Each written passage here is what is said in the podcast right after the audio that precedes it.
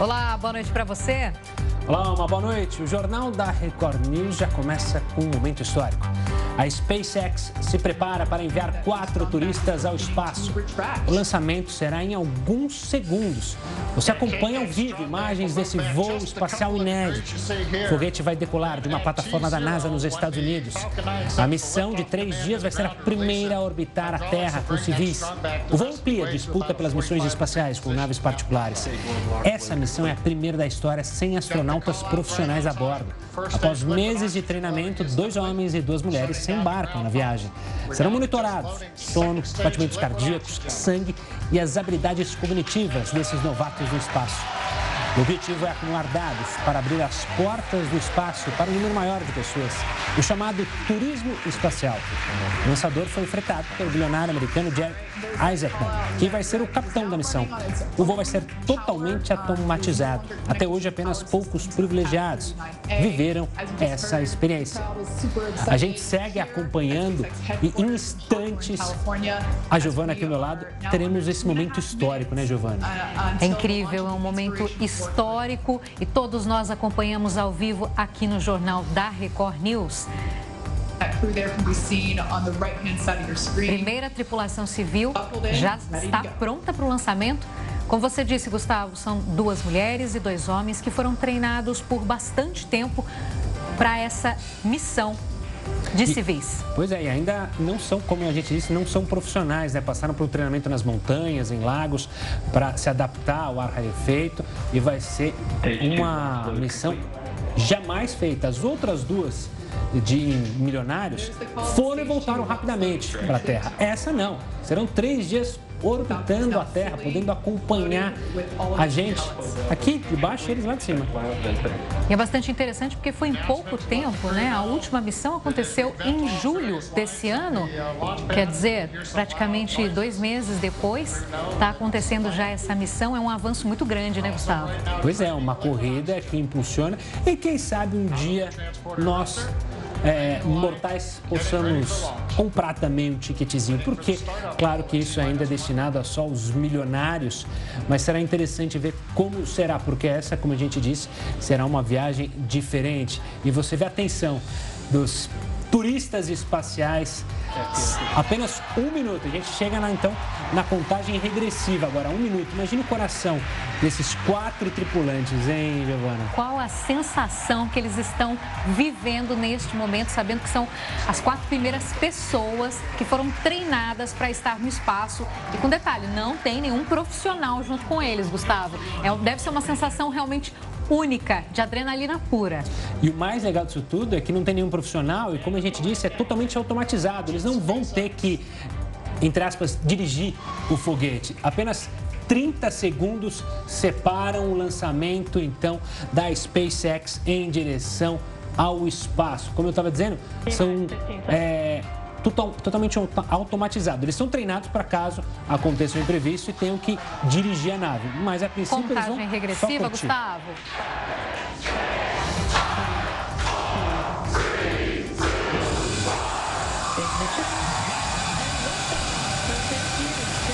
E aí está. Mais um momento histórico nesta corrida espacial e você acompanha tudo ao vivo aqui na Record News. Que imagens impressionantes.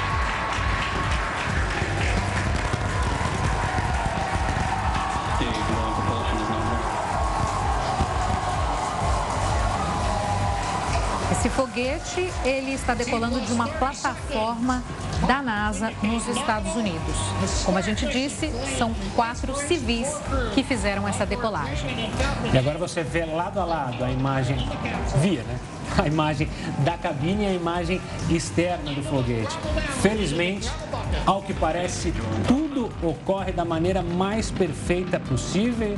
Os quatro astronautas a caminho do espaço para essa é, operação que vai durar três dias. Eles vão ficar orbitando a Terra e vendo a gente lá de cima. Vamos adiantar, Gustavo, que durante o jornal a gente conversa com um especialista para entender melhor se isso vai ser uma tendência daqui para frente e também como funciona essa preparação toda para essas pessoas que têm interesse, têm dinheiro para conseguir fazer uma viagem como essa. Exatamente. Essa SpaceX é daquele milionário excêntrico Elon Musk. O Elon Musk tem na cabeça dele justamente colonizar o espaço, que os seres humanos possam colonizar, que em pouco tempo a gente possa chegar à Lua e ter uma base ali da Lua para você passar alguns dias. E a ideia inicial desse voo é justamente monitorar como essas pessoas, entre aspas, normais, né, que não são astronautas, sentem ficar três dias. Elas vão se sentir bem, elas vão ser monitoradas.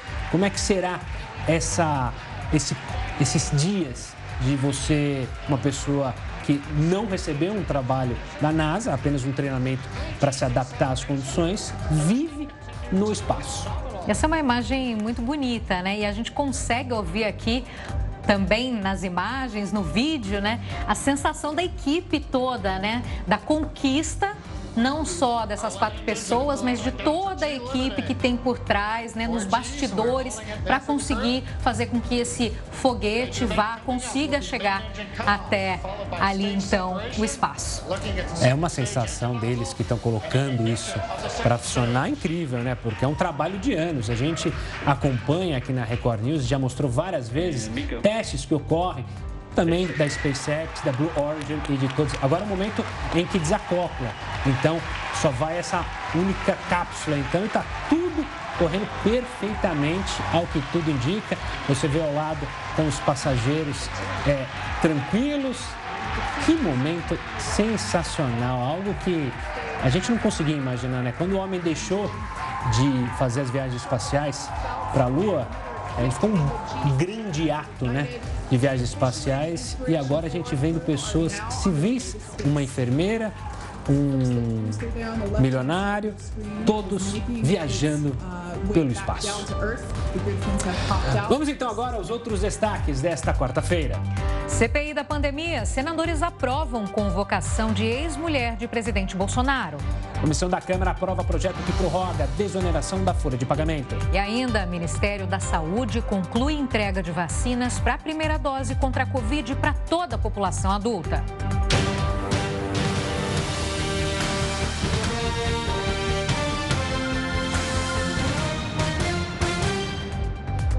Ainda na temática turismo espacial, agora o turismo de fato pode se consolidar. Vamos entender o que isso significa. Depois de bilionários americanos como Jeff Bezos e Richard Branson voarem para o espaço, a nova missão promete inaugurar um novo tipo de turismo. A missão SpaceX vai levar civis para fora da Terra. E esse projeto é financiado por um outro bilionário, Elon Musk. A diferença entre um modelo de viagem para o outro está na movimentação da espaçonave ao subir da órbita terrestre. A Falcon 9 vai dar voltas ao redor do planeta por três dias. Assim, os turistas que comprarem as passagens espaciais podem conhecer o planeta, digamos, ali por cima. E esse voo com civis também vai atingir a velocidade e altitude maiores no espaço. O foguete pode ficar mais de 150 quilômetros acima do nível do mar. Isso contra 89 da aventura de Richard Branson há dois meses. Bom, o Jornal da Record News conversa agora com o professor Rafael Cuenca, coordenador do curso de Engenharia Aeroespacial da Universidade Federal de Santa Catarina. Boa noite, Rafael. Estava acompanhando o lançamento? Boa noite, Giovana, tudo bem? Boa noite, Gustavo. Sim, estava aqui acompanhando o lançamento né? e ao longo desses últimos meses, ao longo de todo esse ano, nós temos várias notícias relacionadas com, com, com, missões espaciais, né? E no caso aí o turismo espacial se tornando algo mais forte. E, obviamente, isso é algo de que traz muito entusiasmo, né, para todos os que gostam dessa área ou até sonham um dia com trabalhar na área ou até mesmo aqueles que puderem participar desse turismo, né? Essa é uma tendência, Rafael, de ah, nos próximos anos aí muito mais pessoas vão conseguir é, fazer uma viagem como essa, você acredita?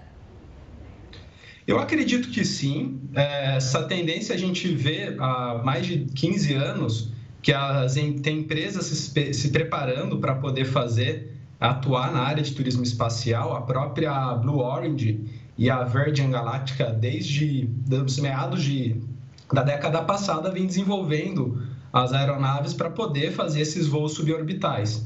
A novidade agora, como já foi dito aí no VT, que a SpaceX propõe esse turismo espacial para o voo orbital.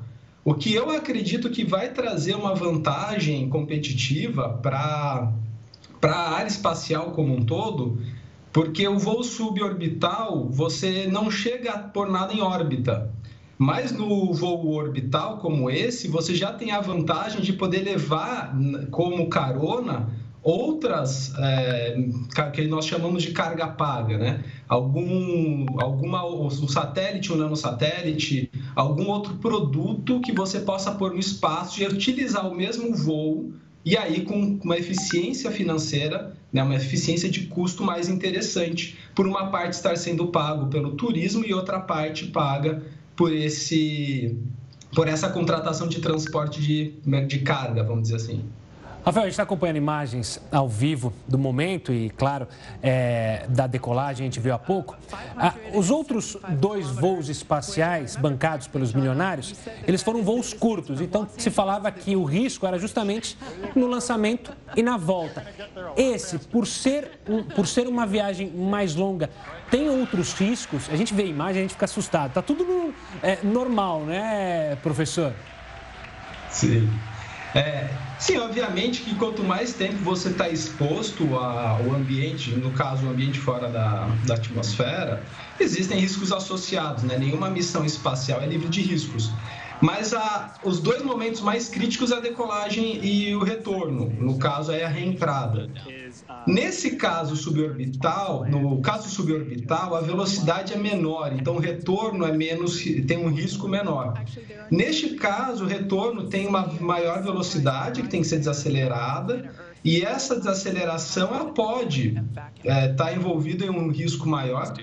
Por outro lado, essa cápsula, ela que é a, a, Dragon, ela já foi testada em outros em outras missões e ela se mostrou segura. Então, acredito que o risco ele não será maior do que as outras missões espaciais têm associado, um risco associado. E por causa disso, acredito que não vamos ter é, devido a toda a experiência que a indústria espacial tem, não vamos ter nenhuma surpresa negativa com, especialmente nessa missão aqui. Essas quatro pessoas, Rafael, estão sendo monitoradas o tempo todo, né, por profissionais da NASA. E como é que acontece essa, essa, essa questão, né? Três dias para o corpo, o que, que de, de, de diferente acontece com essas pessoas que eles ficam ali monitorando? Não, o, a primeira coisa é a falta de gravidade, né? Então, uma coisa mais básica que tanto no voo suborbital como esse vai ser sentido, aqueles que ainda não estão acostumados, não, não, o treinamento ainda não foi suficiente para se acostumar, seria uma leve náusea. A desorientação espacial também pode ocorrer, você não tendo a gravidade, você não sabe o que é em cima embaixo, de um lado para o outro. E aí a referência é visual. Então, é, por elementos dentro do, da cabine ou até dentro da espaçonave que for, porventura estiverem, ou a coloração do que é uma parede ou outra te ajudam nessa orientação. A falta de gravidade no longo prazo afeta a calcificação óssea, perda de tônus muscular, perda de musculatura, mas isso demora alguns meses para começar a ocorrer. Então eles não devem ter nem, não vão perceber nenhum problema relacionado a isso. E Basicamente, de, do ponto de vista de saúde, que poderia se pensar nesse momento é isso. Uma outra característica em missões mais distantes da Terra seria a exposição à radiação é, espacial, que também, nesse caso, como o voo está mais próximo da Terra, eles ainda têm uma boa proteção do campo magnético terrestre. Rafael, professor, eu vou fazer uma pergunta é, que causa curiosidade de muita gente. Como é que eles vão fazer para ir no banheiro e comer? Ah, isso é interessante. Nas missões na, na estação espacial, os momentos de alimentação já viraram vários vídeos, né? Basicamente a comida toda ela é, é mantida em pacotes, em plásticos fechados. E aí você come basicamente aquele alimento diretamente desse pacote. Você não come em prato, em potes, nada assim. Já o banheiro é uma tecnologia à parte, né? O, Pra, dá para se imaginar a dificuldade, porque nós usamos o banheiro baseados na gravidade, seja para o banho, seja para as necessidades de evacuação. E no caso a tecnologia dentro de uma nave, ou de, no caso da estação espacial, o banheiro ele tem um sistema de sucção de ar, de centrífuga que permite ejetar né, os, nossos, os nossos restos. E no caso do banho, o banho é quase um banho de gato, né? Então, o banho, toma, lavar o cabelo, tem que se molhar o cabelo com um pouco com a mão, um pouco com um spray, mas não se pode abusar muito disso. Depois é como um aspirador que você usa para sugar a umidade do cabelo, um pano úmido pelo corpo. Então, o banho é assim. O banheiro é basicamente dessa forma. Não se dá para utilizar água corrente como estamos acostumados, entendeu? Tem gente que vai gostar de tomar esse banhozinho de gato, né? e muita gente também não, né? Então, três dias tá, tá bom demais. É. Muito obrigada, professor Rafael, por todas as suas explicações, por acompanhar esse momento histórico aqui conosco.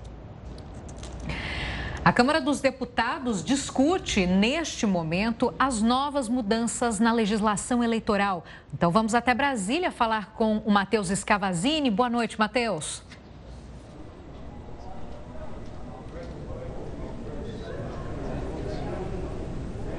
Temos o Matheus? Matheus não ouve a gente? Acho que estamos sem o áudio do Matheus. A gente vai tentar recolocar, é, organizar então o som para o Matheus. Mas a gente continua em Brasília para falar da CPI da pandemia, que ouviu hoje o advogado Marconi Albernaz. Ele é apontado como lobista da Precisa Medicamentos, aquela empresa que intermediou a negociação da vacina Covaxin. O advogado Marconi Albernaz disse que seria um péssimo lobista, porque não transformou os contatos pessoais em contratos. Ele afirmou que nunca se envolveu em compra de vacinas e não agiu fora da lei. O advogado disse ainda que presta serviços para o setor privado e para políticos, mas não revelou nomes. Ainda foram encontradas mensagens no celular de Marconi que fazem menção ao nome de um senador, o senhor não lembra das suas não próprias é. mensagens que encaminhou informando quem era o senador? O senhor sabe Perfeito. que a Polícia Legislativa vai levantar e vai identificar o senador. Essas mensagens demonstrariam uma tentativa de fraudar uma licitação para a compra de testes contra a Covid-19. Os senadores pressionaram para que o nome fosse revelado, mas Marconi Albernaz disse que não se recordava. Eu acho que apenas uma resposta eu consigo, eu acho que ele vai ter a gentileza de me responder, até para que nós fiquemos tranquilas. Era um senador ou uma senadora? Sexo masculino ou feminino? Já ajudaria. Consegue é. lembrar o diferencial? Isso é excelente. Como eu já falei aqui, senhora senadora, não sei quem é, não conheço. Mas nem o gênero, nem um, é, não lembra. se é homem ou mulher.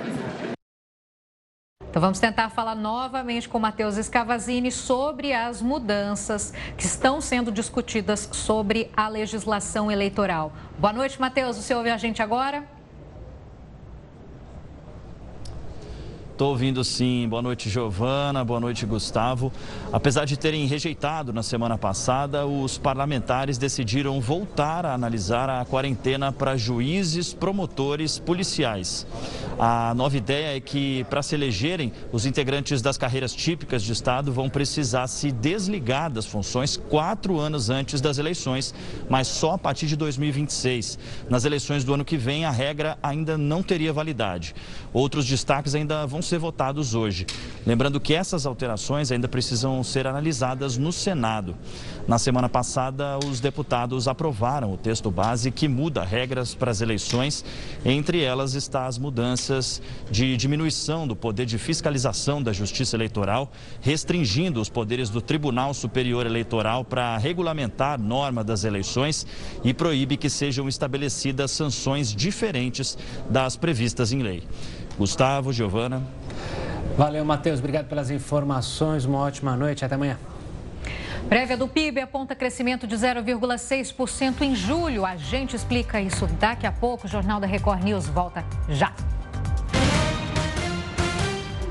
O Jornal da Record News está de volta e você pode acompanhar a gente ao vivo no R7, no YouTube, no Facebook, no Twitter e no aplicativo da Record News.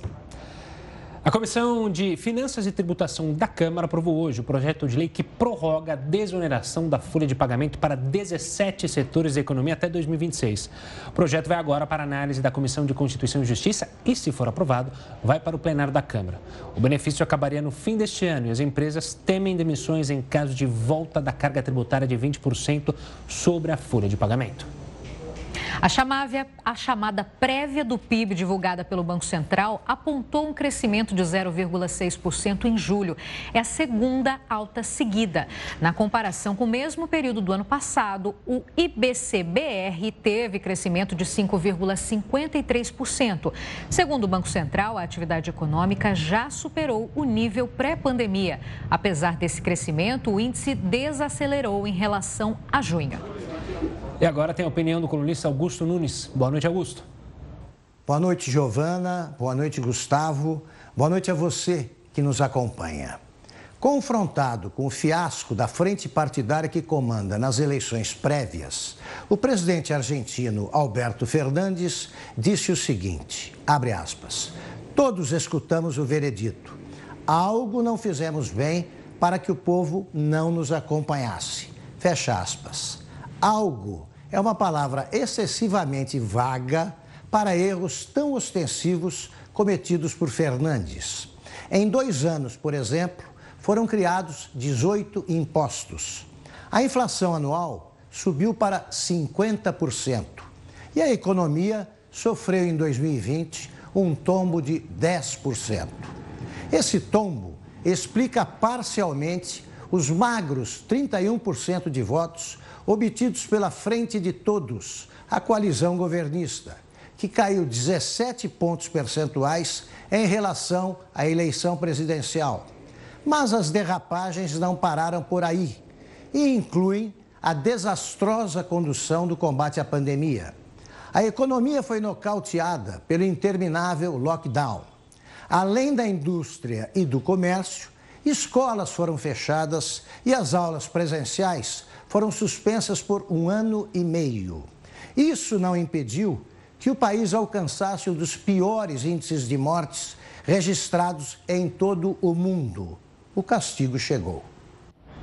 A crise hídrica continua sendo uma das principais preocupações no Brasil. Enquanto, a, enquanto as hidrelétricas perdem força, as termoelétricas viram protagonistas na produção de energia. Só em julho, o Brasil registrou recorde na geração de energia por usinas termoelétricas. Esse tipo de usina é mais cara. A energia é gerada por qualquer produto que gere calor, como óleo diesel, carvão mineral e até mesmo materiais radioativos. Todos esses produtos são aquecidos a uma temperatura muito elevada, gerando vapor d'água em alta pressão, o que faz os geradores funcionarem. A questão é que esse tipo de geração é mais prejudicial ao meio ambiente Além de deixar a energia mais cara, os preços de vários produtos são impulsionados por esse aumento, o que impacta diretamente no bolso do consumidor. Então, o ideal seria que as hidrelétricas estivessem funcionando normalmente, mas sem chuva não tem como isso acontecer. Para se ter uma ideia, as hidrelétricas atingiram a menor produção desde 2002. Para falar sobre esse assunto, a gente conversa agora com a economista Virgínia Parente, que também é professora do Instituto de Energia e Ambiente da Universidade de São Paulo. Uma boa noite, Virgínia. Obrigado pela participação aqui conosco. Há alguns meses, aqui no Jornal da Record News, a gente falava sobre um risco de apagão. Com esse cenário mudando, batendo um recorde nas termoelétricas, eu posso ficar tranquilo, quem está em casa pode ficar tranquilo que não haverá risco de apagão? Ou já começa a haver alguma dúvida, professora? Essa é uma questão complexa. Assim. Em princípio, nós vamos conseguir passar por esse período, mas não sem alguns arranhões. É, tudo indica que a gente não vai ter um apagão ou um, uma, um racionamento forte como ocorreu em 2001, há praticamente 20 anos atrás. Mas o que ocorre é que a gente pode não ter energia em alguns momentos para responder aos horários, nos horários de ponta, nos horários de pico de demanda, como sobretudo após o almoço, com o verão muito quente, porque vai estar exatamente no, no final do nosso período seco.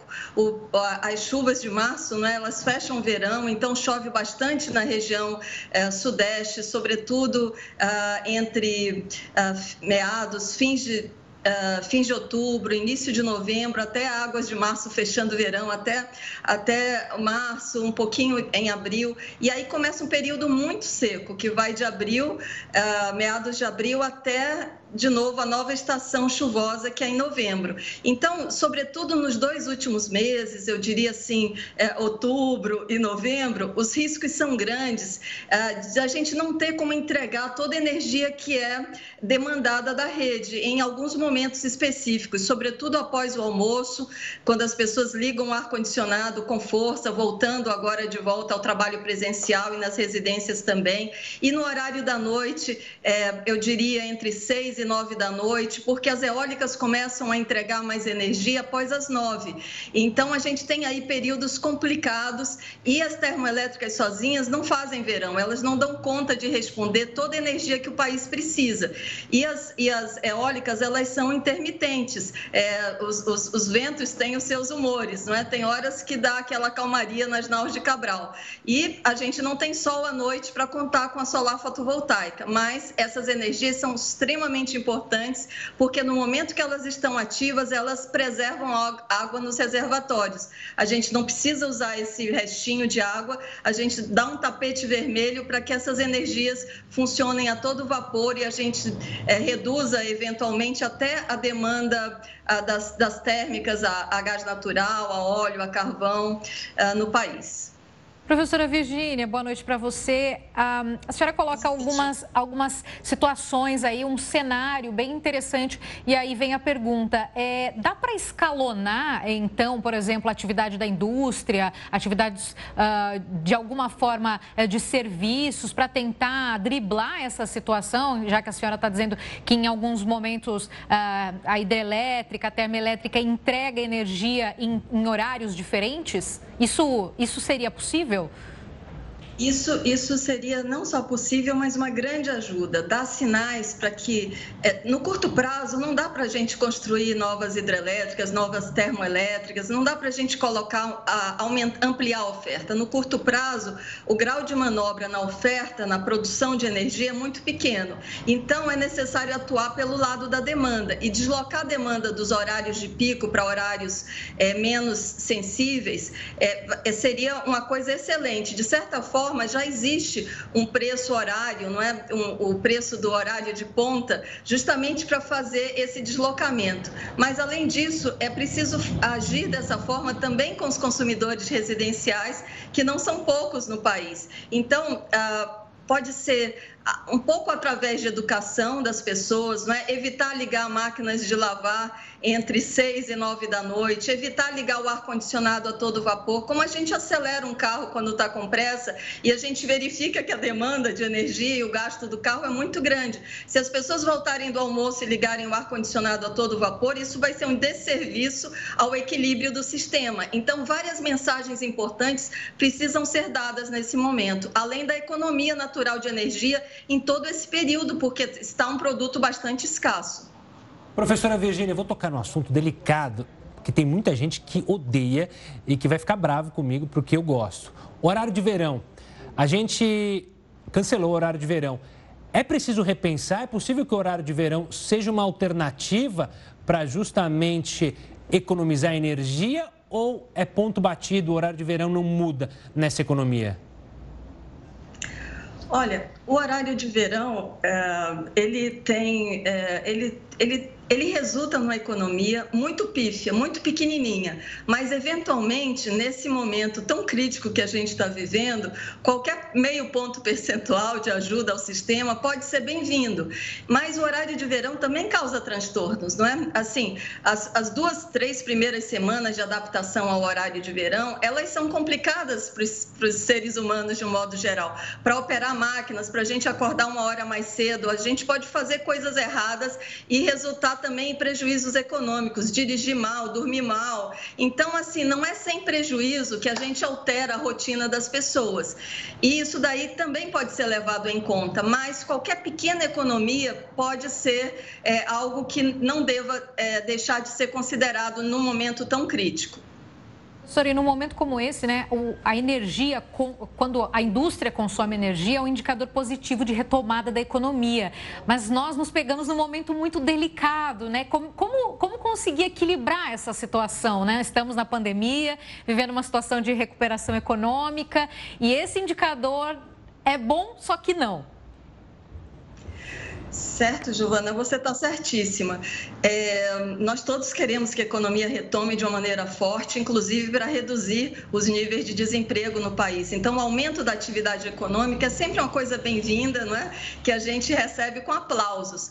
É, entretanto, essa é uma equação complicada para o setor elétrico brasileiro, porque ele vai ter que responder é, de uma maneira forte a, a essa retomada de crescimento.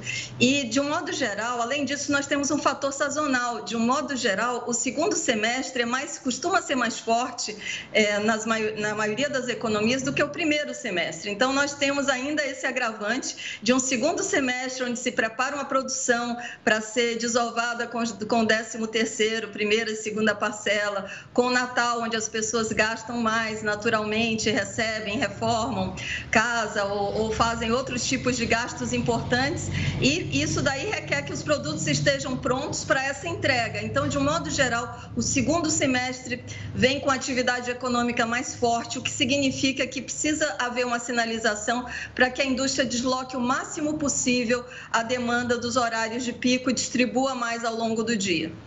Professora Virgínia, muito obrigado pela participação aqui conosco no Jornal da Record News, analisando então essa situação do nosso sistema de energia. Obrigado pela, pela participação e até uma próxima.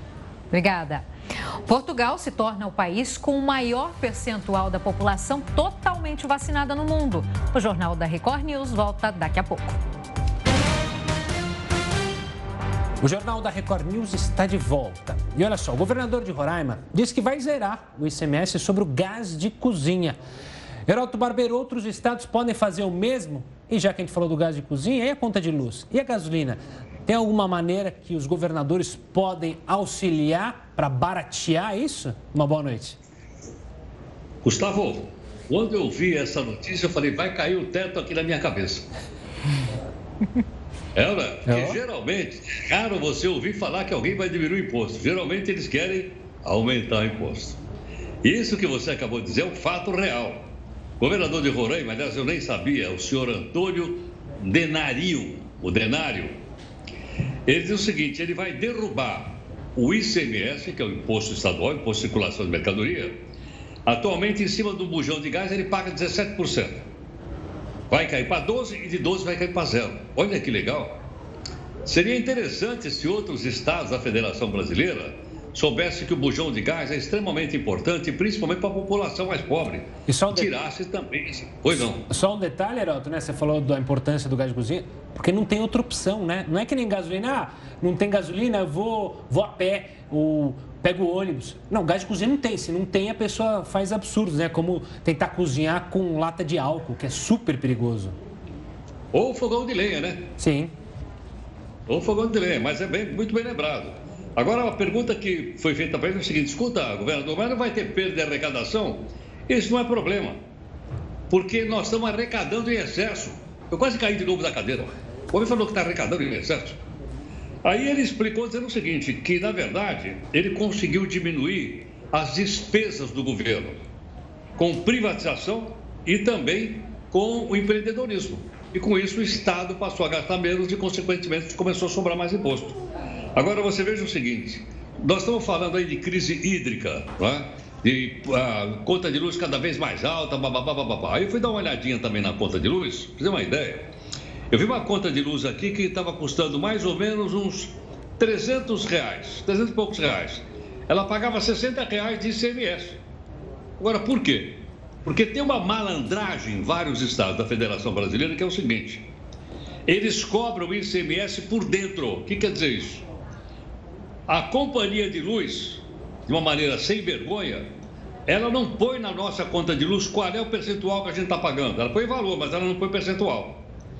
Porque faz o seguinte, ele calcula, por exemplo, 25%, que é a maior parte dos estados, e aí em cima dos 25 ela põe mais os. Aí ela cobra o imposto em cima de tudo. Então você paga imposto em cima de tudo. vai para 33,3%. Imagina num estado da Federação Brasileira, com o caso da Bahia, que eu estive olhando, que lá em vez de 25% é 27%. Aí se você calcular por dentro, vai para 30%. Mas a companhia de eletricidade, eu não sei exatamente por que motivos, talvez né, para ficar de bem com o governador, eles não publicam o percentual. Deveria ser publicado o percentual lá para a gente poder aprender. Agora, Gustavo, sabe uma coisa? Essa história de imposto, ela está tendo um grande efeito didático para nós, de aprendizado como cidadão brasileiro. Eu não estou dizendo que tem que pagar, tem que pagar. Pagar imposto é um ato de cidadania. Agora, a gente precisa saber quanto, como que estão cobrando a gente. Para a gente saber o volume de dinheiro que a gente está transferindo para a prefeitura, para o governo estadual, para o governo federal e, logicamente, retirando esse dinheiro do bolso das pessoas que poderiam estar comprando mais, empregando mais, consumindo mais e girando a economia. Porque é... quando você pega essa grana toda e passa para o Estado, fica mais difícil girar a economia. Então fica aí o exemplo de. Pois não, querido, pode falar. Oi. Heródoto, por curiosidade, você entrou nesse tema e eu dei uma buscadinha em relação ao ICMS dos combustíveis, né? No caso da gasolina, quase 30% incide sobre o ICMS, o diesel 16%. Tirando tudo isso, né? Imagina quanto que o consumidor não iria poupar, não é mesmo? Olha, Giovanni, esse ponto que você colocou é interessante pelo seguinte: o presidente da Petrobras esteve ontem, ontem, ontem no Senado e ele diz o seguinte: que tem estado aí que custa seis reais um litro de gasolina e a Petrobras só recebe dois. Aí você pergunta: cadê os outros quatro? Os outros quatro estão na mão do imposto federal, imposto estadual, posto de gasolina e distribuidora, que no Brasil é um verdadeiro cartel. E quando você tem cartel, você impõe o preço. Entende? Então, essas coisas a gente precisa aprender como é que é, para que a gente possa atuar enquanto cidadão e, logicamente, conversar com os nossos queridos representantes da Câmara e no Senado. Boa, Heroto. Mais uma aula de cidadania aqui do professor Heroto Barbeiro. A gente volta a se falar daqui a pouco. Até daqui a pouco. E cresceu o número de brasileiros que estão sem trabalho há mais de dois anos. São quase 3 milhões e 800 mil pessoas. É o maior contingente desde 2012. Foram 30 anos como garçom. Depois de perder o emprego, ainda antes da pandemia, Vacirley não conseguiu mais trabalho. Renovaram o quadro de funcionários, colocaram tudo garçons novos e demitiram os antigos de casa. Cada vez mais pessoas estão na mesma situação. O chamado desemprego de longa duração bateu recorde durante a pandemia. No segundo trimestre desse ano, o número chegou a quase 3 milhões e 800 mil brasileiros. Quer dizer que um em cada quatro desempregados no país procura trabalho há dois anos ou mais. Quanto mais tempo a pessoa fica desempregada, é mais difícil de manter essa rede de contatos, né? Então, se reinserir no mercado de trabalho muitas vezes depende uh, da pessoa buscar né, um treinamento novo, algum curso que, que permita ela uh, acessar novas vagas Eliana é contadora e teve que sair do trabalho por causa de problemas de saúde na família. E já são quatro anos que ela tenta um novo emprego. O que eles sempre alegam é isso. Ah, mas você está muito tempo fora, você está muito tempo parada. Tá, não quer dizer que eu estou parada, que eu estou desatualizada. Para não ficar sem fonte de renda, Vacirley pretende mudar de carreira. Vou tentar fazer um curso aqui para barbeiro e mudar de função. Vamos agora ver como é que está a situação da pandemia aqui no Brasil. Os números desta quarta-feira. Segundo o CONAS, o país chegou à marca de 21 milhões 34.610 casos. No total, o Brasil registra 588.597 mortes, isso desde o início da pandemia. 800 pessoas morreram pela Covid-19 nas últimas 24 horas. E agora vamos ver como está o andamento da vacinação no país. Mais de 66% dos brasileiros foram imunizados com a primeira dose. 36,15% da população tomou as duas doses ou a dose única da vacina. E Portugal se tornou o país com o maior percentual da população totalmente vacinada em todo o mundo. Portugal ultrapassou os Emirados Árabes e Malta no ranking mundial da vacinação, com mais de 81% da população com as duas doses. Segundo o Ministério da Saúde, Portugal deve atingir a meta de vacinar 85% dos cidadãos até o fim do mês. O país usa quatro imunizantes. E começou a valer na França a lei que torna obrigatória a vacinação dos profissionais de saúde.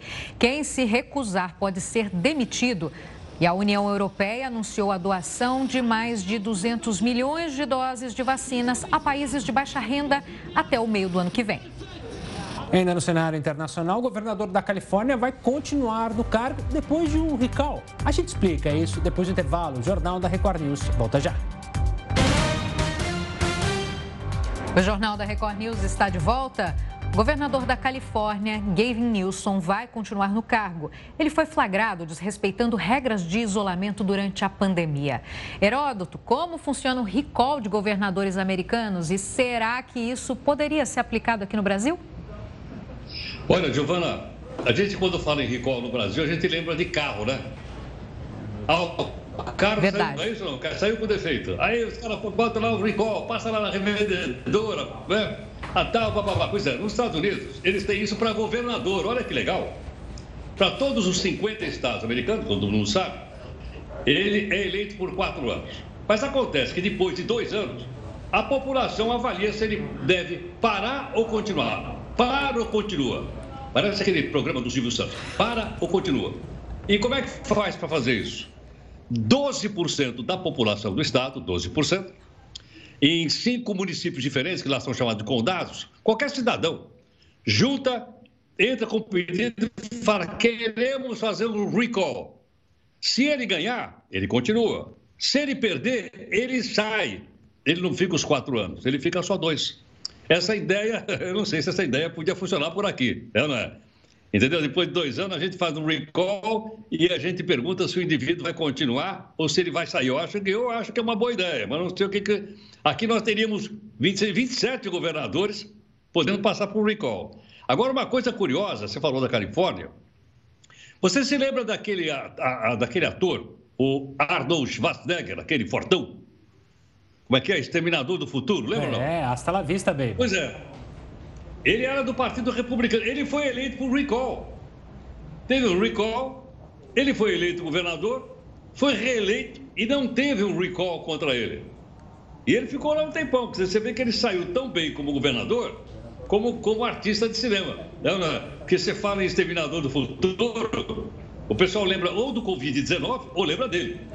Atualmente a gente pensa no Covid-19. Mas é. lembra dele. E o homem ficou lá. Olha que interessante. Agora fica aí uma ideia. A gente poderia fazer uma emenda na nossa Constituição e também ter recall. Aliás, eu, eu sugiro que fosse não só para governador, para outros membros do Poder Executivo também. O que, que vocês acham?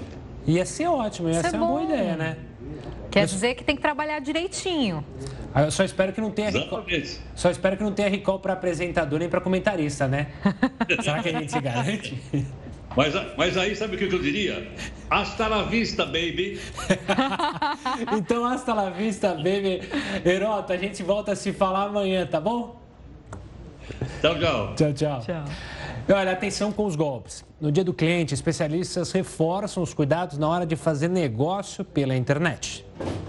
Faz tempo que Júlia compra pela internet, mas o relógio que ela pagou há mais de um ano nunca chegou.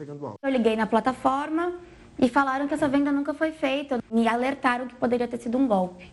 A pandemia fez o comércio online disparar e os golpes também.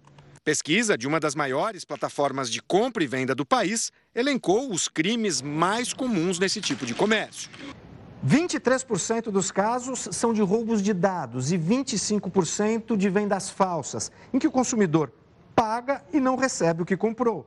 Mas o maior risco, segundo a pesquisa, está em vender um produto pela internet. 42% dos golpes acontecem nessa hora. E existem quadrilhas especializadas em todos esses tipos de crime. A tecnologia hoje ela nos auxilia muito nessa situação da gente conseguir ter uma praticidade no nosso dia a dia, mas por outro lado ela traz uma série de riscos em que as pessoas precisam ter muito cuidado ao utilizar ou disponibilizar dados pessoais na internet. Especialistas em segurança digital recomendam evitar negociações apressadas. Antes de comprar algo, pesquise sobre o vendedor. O mais importante nesse momento é a pessoa se ater aos dados que constam ali no boleto, verificar essas informações, sempre ter o máximo de atenção para tentar uh, não cair nesse tipo de golpe. Quando for vender pela internet, só entregue o produto depois de confirmar que o dinheiro já caiu na conta. Foi o golpe do relógio que deixou Júlia mais atenta na hora de vender o notebook dela na internet. O golpista chegou a falsificar um comprovante de pagamento. E eu fiquei meio assim e liguei na plataforma. Mas a moça falou que é, não tinha nenhuma venda registrada pela plataforma e poderia e era um golpe. No fim, Júlia desistiu da negociação virtual e vendeu o notebook para o pai dela. Às vezes eu posso até ir lá usar, né? Pelo menos é meu, meu pai, então eu já posso tirar uma cassinha do computador que era meu. Daqui a pouco, revista Time divulga a lista com pessoas mais influentes do mundo em 2021. O Jornal da Record News volta em um minuto. O Jornal da Record News está de volta. A revista Time divulgou uma lista com as 100 pessoas mais influentes do mundo em 2021. A empresária Luísa Trajano foi a única brasileira a entrar para a lista de personalidades que mais influenciam a presidente do Conselho de Administração do Magazine Luiza foi destaque na categoria que identifica profissionais que são referências nas áreas que atuam. Eu procuro pensar fora da caixa em tudo. O que é pensar fora da caixa? É não pensar igualzinho naquela rotina que você pensa. É pensar diferente o que você vem fazer. É provocar. E quando você entra nessa onda de pensar diferente, as coisas aparecem para você. O presidente dos Estados Unidos, Joe Biden, e da China, Xi Jinping, também foram destaques. Em meio a tantos conflitos no Afeganistão, Abdul Ghani Baradar, que é um dos líderes do Talibã, entrou para a lista. E o esforço para impulsionar o turismo espacial também rendeu um lugar ao dono da SpaceX, o bilionário Elon Musk. Outro dia a gente contou aqui no Jornal da Record News mesmo a história de jogadoras de futebol lá no Afeganistão que tentavam deixar o país. Depois de várias tentativas, elas chegaram ao Paquistão. As atletas da seleção afegã do futebol feminino chegaram hoje ao Paquistão. A Federação de Futebol Local informou que recebeu as jogadoras no país, mas não foi comunicado se todas as jogadoras e famílias conseguiram abrigo no país vizinho. O jornal The Dawn, do Paquistão, informou que o grupo chegou ao país com vistos humanitários de emergência. Isso depois da volta do Talibã. O grupo extremista proibiu mulheres de praticarem os esportes no Afeganistão. A Câmara dos Deputados decidiu recolocar no Código Eleitoral um afastamento de quatro anos para juízes, procuradores, militares e policiais que queiram se candidatar. Foram 273 votos a favor e 211 contra. Na semana passada, os deputados tinham aprovado o texto base do projeto. A medida deve entrar em vigor a partir de 2026. E o Jornal da Record News fica por aqui. Continue agora com News às 10 e a Manuela Caiado. Tchau, tchau. Boa noite para você. Até a próxima.